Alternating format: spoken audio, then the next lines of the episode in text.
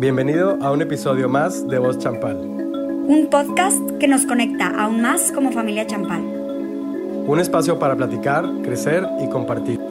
Ponte cómodo, ya vamos a empezar.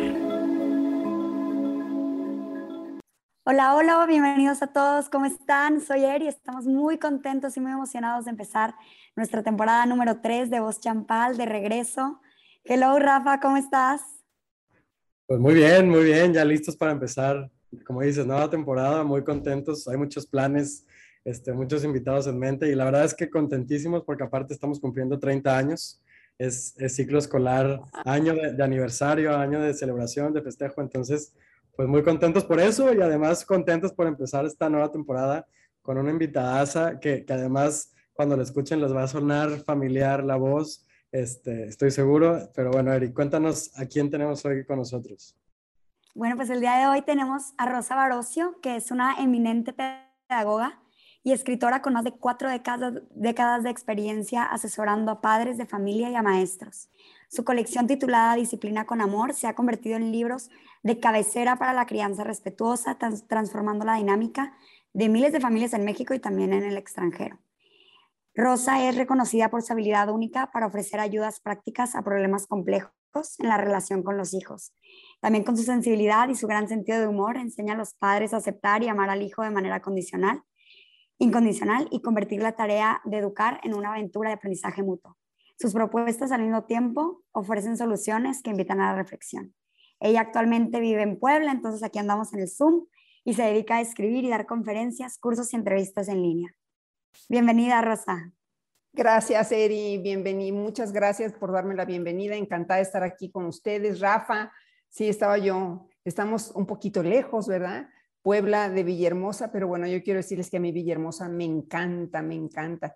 Eh, siempre tengo la fortuna de que me toca quedarme cerca del Museo de la Venta y bueno, ayer comentaba que, que me tengo que levantar muy temprano, es lo único, porque si no el calor arrasa pero es, tienen un museo fantástico, maravilloso. Es, es, es, una joya de veras ir a hacer esa caminata. Así es que gracias por la invitación y bueno, pues creo que tenemos temas muy interesantes. Sí, sin duda, la verdad es que sí, por museos y por naturaleza no nos quedamos atrás, ¿verdad? No, no, no, verde, verde, verde, verde. No, no, no, claro. Oye, Rosa, pues vamos a empezar y, y, bueno, nosotros sabemos que trabajas con muchos colegios, nosotros actualmente ya te, tenía, ya te habíamos tenido aquí en el colegio y pues muchos de nuestros podcasts pasados hablaban mucho sobre la pandemia, ¿no? Estábamos así como en el punto máximo y nuestros invitados nos decían, híjole, pues cómo lo estamos viviendo. Y pues ahora nos tocó ya regreso a clases, ya muchos de nosotros estamos en híbrido, otros estamos en presencial.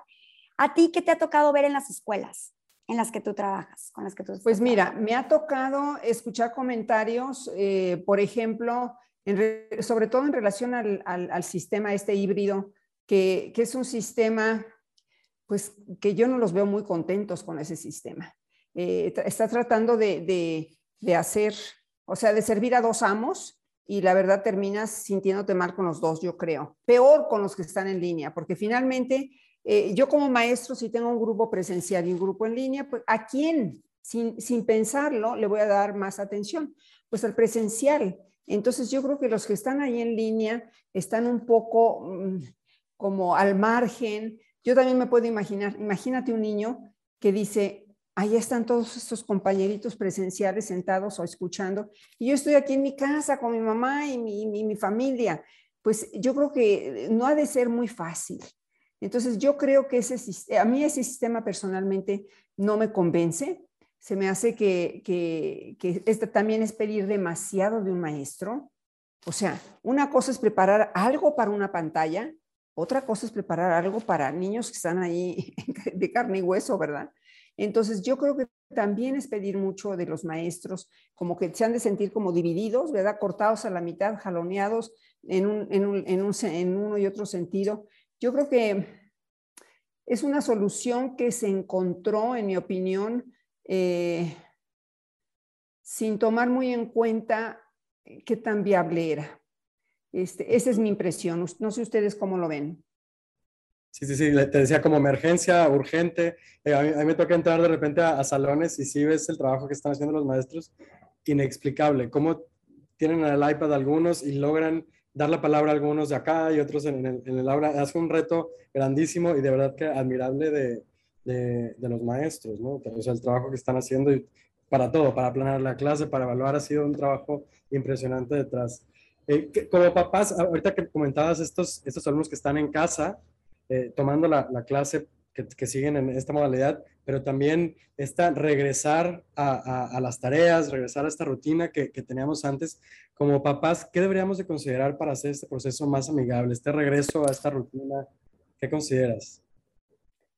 Pues mira, yo creo que eh, yo creo que la mayoría de los niños están muy contentos de regresar, eh, porque pues ya quieren, ya tienen ganas de ver a sus amiguitos. Sobre todo aquí la edad es muy importante. Los niños de preescolar, bueno, eso se sacaron la lotería, porque el niño de preescolar lo que quiere es a su mamá y a su papá. Los demás son como anexos y es, son divertidos y todo, pero estar con, mamá y con papá es la prioridad número uno. Entonces, yo creo que estos niños la han vivido dentro de todo muy bien, porque pues están comiendo de mamá y papá y muchos de estos niños estaban hambrientos de esa relación, porque si los padres trabajan y el niño tiene que ir a la escuela, pues imagínate que de, de, la noche a la mañana, oye, caray, aquí tengo a mi mamá 24 horas al día y mi papá, que lo veía yo muy esporádicamente, ahora lo tengo todo el tiempo. Entonces, yo creo que estos niños se han beneficiado muchísimo. Eh, fíjate que oigo comentarios, por ejemplo, de, de maestros que dicen que muchos niños que estaban muy inmaduros, que tenían ciertos problemillas, ahora regresan y que se ve que han madurado en estos meses. ¿Y de dónde viene la maduración? Pues del contacto y la relación con los papás. Y yo creo que esto es la parte que a mí me encantaría, me encantaría enfatizar, decirles a los padres que me estén escuchando que nada es, nada puede sustituir esa presencia del papá y de la mamá. Que claro que est estoy hablando sobre todo de los niños más pequeños. El adolescente es otra etapa. Ahorita ratito hablamos si quieren del adolescente. Pero el niño pequeño y el niño de primaria, bueno, para ellos es maravilloso tener ese papá y esa mamá que bueno, que siempre han añorado estar más tiempo con ellos y que pues la época que vivimos, la verdad, es, es una época en donde si cuando los dos padres trabajan, cuando los dos padres están estresados, cuando hay mucha presión y mucho andar corriendo, pues todo eso le quita al tiempo que el niño está realmente disfrutando al papá y a la mamá.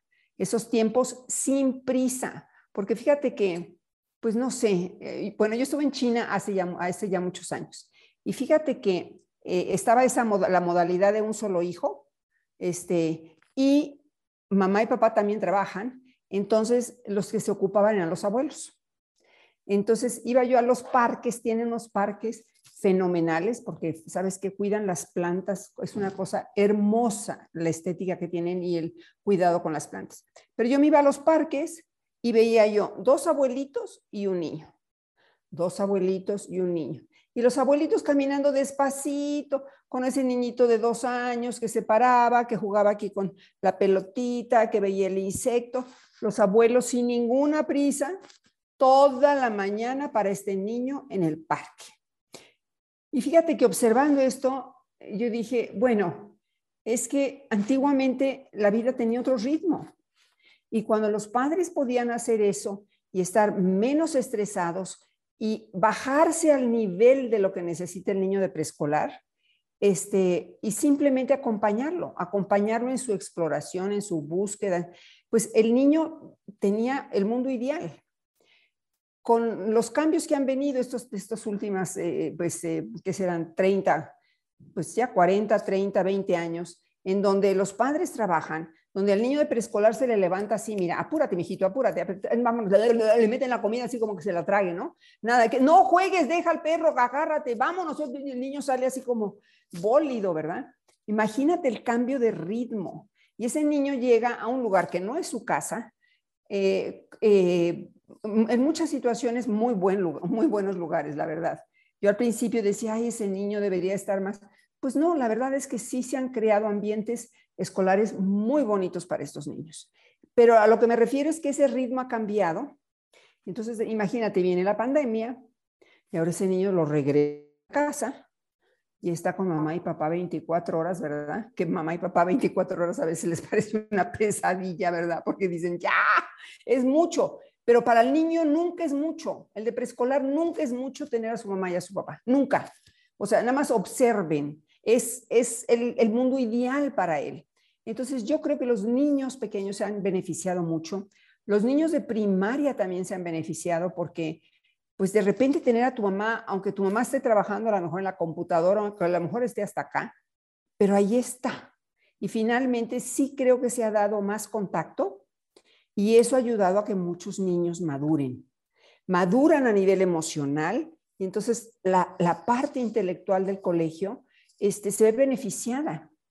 Porque fíjate que desgraciadamente pensamos muchas veces que si le damos mucha información y mucha escuela a estos niños, eh, van a estar mejor si tienen más, por ejemplo, a veces cuando dicen que el nivel de la escuela es muy elevado, muy alto, muy y piensan, bueno, entonces los niños va a estar más avanzado y resulta que ahora el niño tiene problemas de aprendizaje, el niño tiene problemas de atención, el niño no puede estar sentado.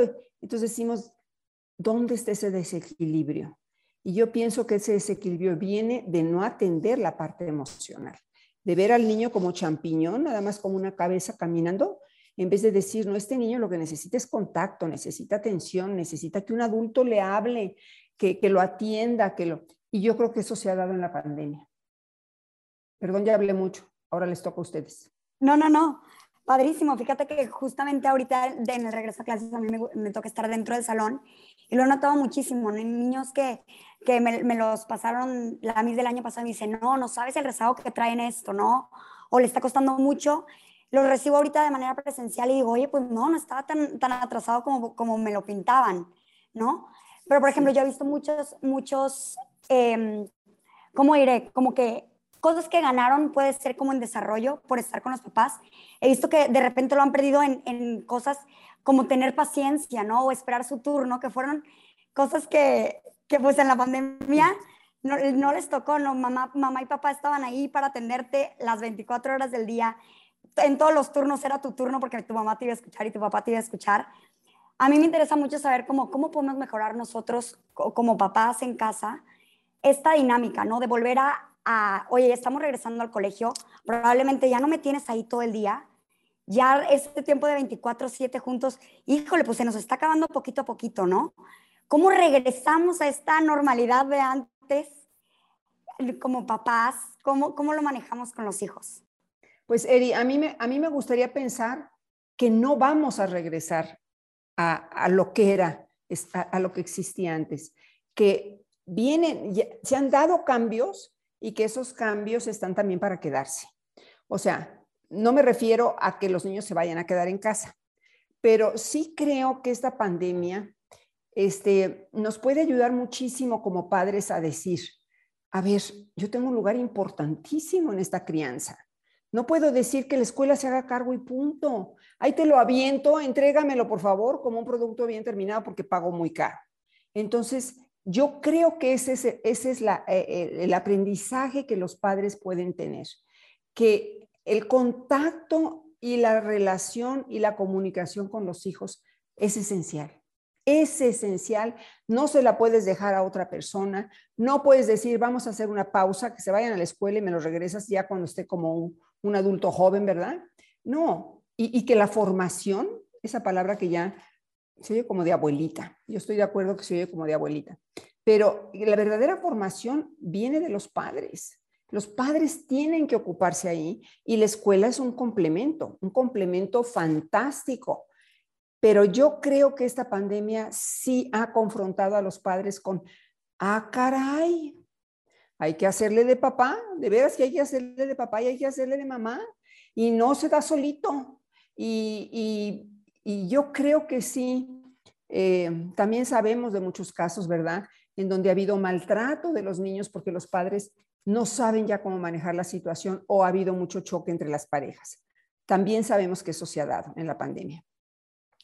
Pero enfocándonos en ese otro lado positivo, yo no creo que yo creo que después de una experiencia tan fuerte como la que estamos viviendo, este, no puedes emerger y, hacer, hasta dar un, hacer un borrón de lo que nos ha pasado.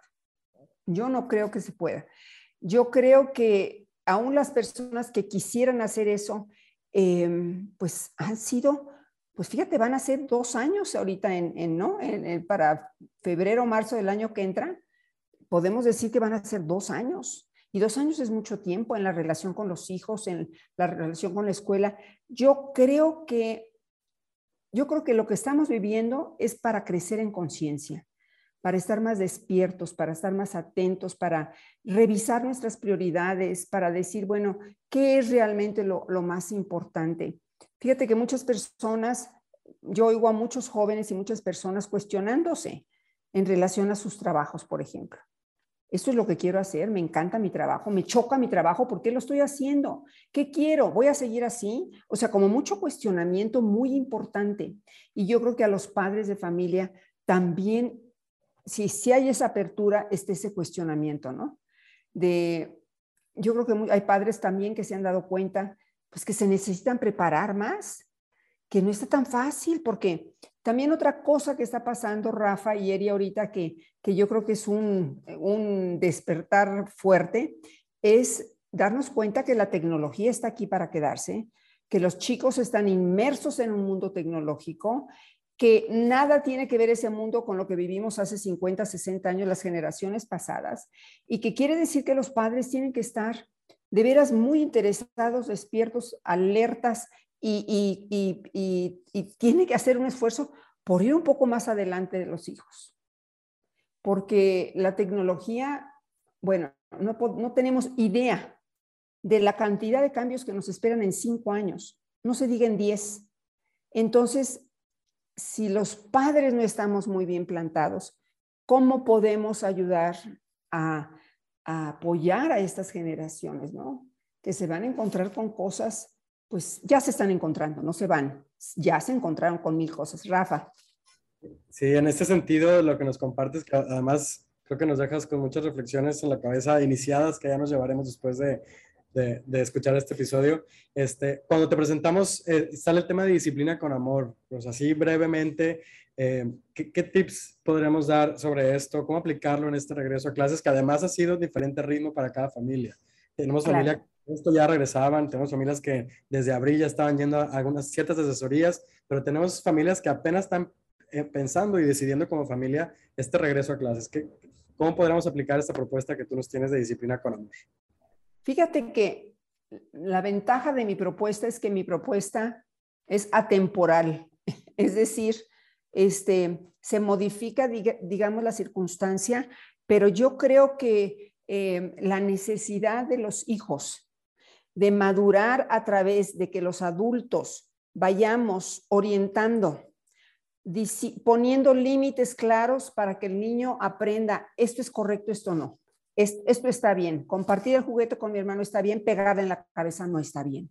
Eh, eh, eh, está bien que yo nos turnemos para bañarnos, pero el, que, el que yo le escupa a mi hermano o él me insulte, eso no está bien. Entonces yo creo que los niños están aprendiendo y nuestros hijos están aprendiendo qué se vale, qué no se vale, en dónde está ese límite, dónde termino yo y dónde empiezas tú. Y fíjate, yo creo que ese es el fondo y el meollo de lo que es poner un límite. Aprender que yo merezco respeto, este es mi límite. Aquí, este límite marca muy claramente que yo no puedo permitir que nadie me lastime, pero tú tienes también tu propio límite.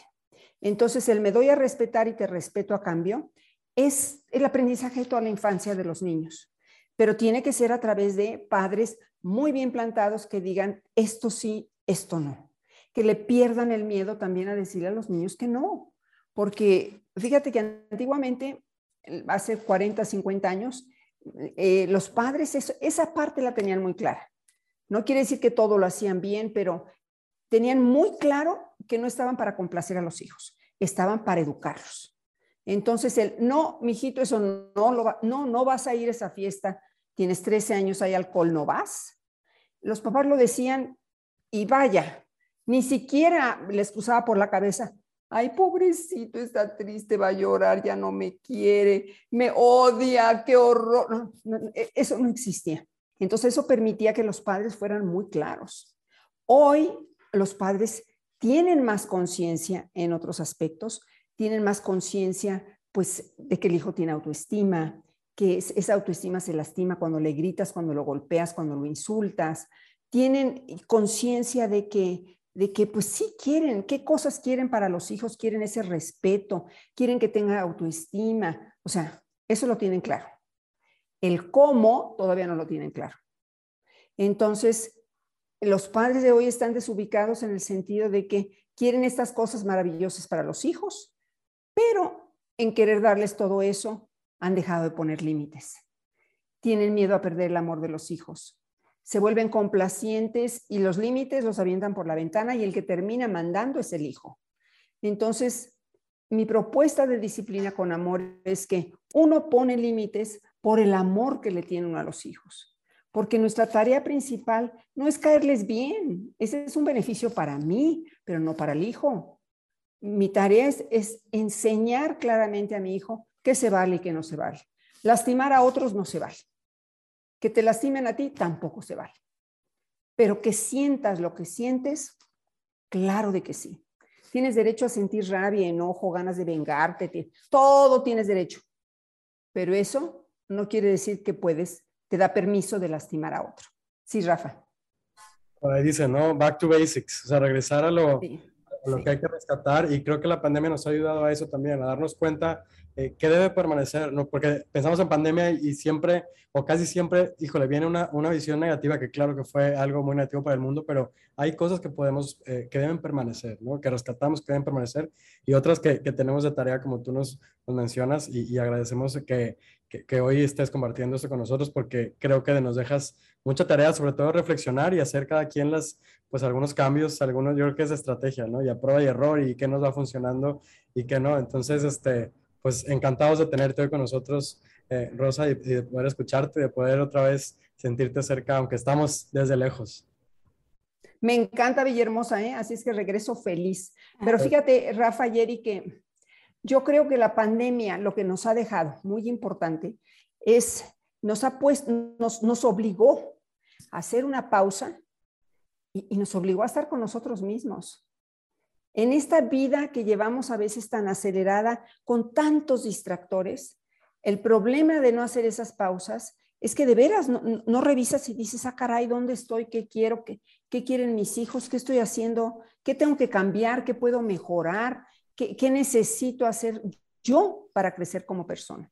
Y fíjate que yo creo que la pandemia es ha sido una pausa grande, ¿no? No fue una pausita. Pensamos que iba a ser pausita, yo me acuerdo cuando, ¿verdad? Cuando fue en marzo, yo dije, no, hombre, para julio ya, pero ni la, ni, ni, le hablamos.